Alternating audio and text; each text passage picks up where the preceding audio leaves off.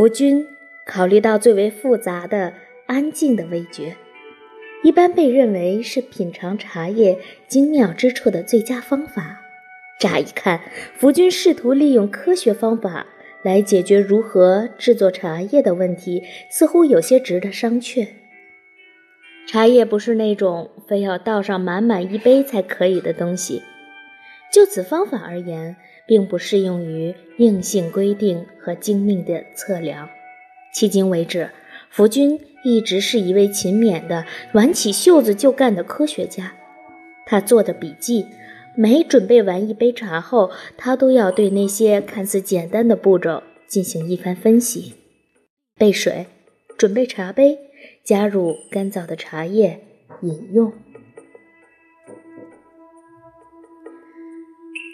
烧水一栏中，他这样写：一杯茶的首要成分，毫无疑问，近乎全部成分是水。茶叶行家认为，水质情况是茶水质量的重中之重。水的确，温度。倒进壶里后要多久才能煮沸？水源是否鲜活？和他把注意力放在茶叶的分类上一样，福君也记录下了泡茶用水在准备过程中的变化。水不光要烧热，他记载着，还必须烧开，但水不能烧开太久，否则水中悬浮的气泡就会溢出。一杯茶如果用煮过火的水来泡出来，那喝起来就和白开水一样了。正如没有泡沫的香槟，喝起来与白葡萄酒一样淡而无味。不过，由于绿茶本身就扑鼻香气，因而泡绿茶用的水倒不必完全烧开。那如何才能恰到好处地掌握水温呢？福君在自己的报告中提供了一份中国式的测量标准：烧水切忌太匆匆。起先，水中冒泡如蟹眼；其后，冒泡如鱼目；最后，当无数珍珠般的气泡在水中旋转起伏之时，就代表水已经烧开了。第二项，准备茶杯。欧洲人与中国人一样。普遍喜欢预热过的茶杯。时至今日，中国人饮茶时所倒的第一杯茶，依旧是将茶杯杯体烘上一烘才用的。整个杯子被斟得满满的，然后那杯茶就被随意的倒掉。就这样做的是因为茶叶和葡萄或苹或苹果那样的农产品一样。在取用的时候要先清洗一番，而任何一道茶叶加工工序中都不包含这道程序。事实上，极品茶叶的加工工序的特点就是出奇的不讲卫生。当然，它们被随随便便地丢在地上，在尘土飞扬的环境中进行晾晒。啮齿类动物和昆虫可以随意地爬进茶叶堆里。随后，茶叶就被装进一个敞口的麻袋中，贮藏在工厂的底层。因此，第一杯茶被人们视为妖孽般的可怕，或你的健康的大敌。把第一杯茶倒掉，也实实在在地加热了茶杯本身。在英国，人们通常会将热水倒进空茶壶里，以加热一下壶体的本身。如果不这样做的话，那泡出来的茶水会很快的冷掉。据说这一习惯从底层劳动人民中发展而来。这些人每次喝完茶后，可以没有仆人替他们恰到好处地清洗茶壶。虽然根据阶级地位可以做出很不客气的假设，底层社会的人是不讲卫生的。加热过的茶杯或茶壶可以倒让。茶水让茶水长期保鲜。按中国人的说法，凉下来的茶水是最完美的，但用冷水泡茶却是个可悲的错误。第三，加入干燥的茶叶。要泡出一杯最完美的茶，得用多少茶叶？在福军那时代，出口到英国的茶叶掺假问题很严重。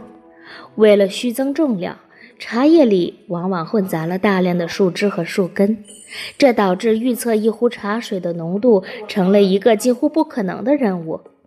按照过去和现在的普遍标准来看，茶水浓度的最大值为一杯约一杯茶放一茶匙的茶叶。福军的研究证明了上等茶叶在这方面表现更佳，用更少的茶叶可以泡出更多好茶来。他的结论也反映了一种合理节约的主张：如果上等茶叶只有次等茶叶一半的量，但泡出来的茶水浓度却和后者所泡的茶水浓度的一倍，那我们不妨优先购买上等茶叶，优先享受优质的体验。在中国旅行的时候，福军发现不同地区出产的茶叶之间存在许多的差别：叶片的外观、气味、茶汁的颜色、味道。茶和酒一样。是具有风味的，即一种反映了产地土壤情况的植物。现代的品茶师们也很喜欢这种味道上的特特殊性，他们将各种茶叶一一对比，尽情体验各种风味儿。在某些地区，一些茶树由于面向阳光，叶片生得又宽又厚。有些地方则只能伸出小叶片来。可以说，世界上既不存在完美的茶叶样品，也不存在绝对的标准的泡茶配方。宽大型的叶片必须久泡，短小的叶片则只要泡上一小会儿。决定差异的对比标准是叶片表面和冲泡用水的情况。世界上最细的茶叶，也就是所谓的茶叶粉，就是今天全世界大多数茶叶包里的成分，冲泡起来也是最快的。喝茶，茶叶是一种兴奋剂，尽管只是比较温和的一类，但它的这种功效成就了它在世界上第二受欢迎饮品的地位。茶叶可以提高精神的警觉性、兴奋感，令人感知更为敏锐。茶叶是一种阴性物质，福军在报告中写道。因而，如果毫无节制地饮茶的话，人们会变得精神疲惫、无精打采。这是一种应用价值非常高的植物。如果你种茶，你就会获得丰厚。你喝茶，你就会生机勃勃、神采飞扬。最高统治者们、公爵们和贵族们都推崇这种饮料。下层民众，如果穷人和乞丐也不缺喝茶。所有人天天都在喝，也喜欢喝。坚持喝茶的习惯，往往可以清理身体内的垃圾，驱散睡意。消除或避免受头痛病症困扰的效果。如果这种茶料、这种饮料得到了人们普遍的尊重，茶叶的味道很有特色，微酸，稍含盐分，带色。它是几种化学物质的混合物。茶叶中含有一种叫茶多酚的植物蛋白酶。茶叶变为褐色，或叶子受到损伤的时候，就会产生这种物质。茶多酚口感浓郁、活泼。由于它的作用，茶水可以刺激人体感官，但刺激程度相当的温和。茶氨酸，茶叶中含有的与咖啡因相对应的物质，是一种跨越了甜味儿和咸味儿界限的氨基酸。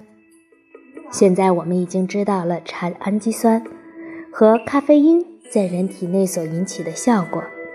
这种效果使咖啡因成为世界上消费最广泛的调节身心的药物。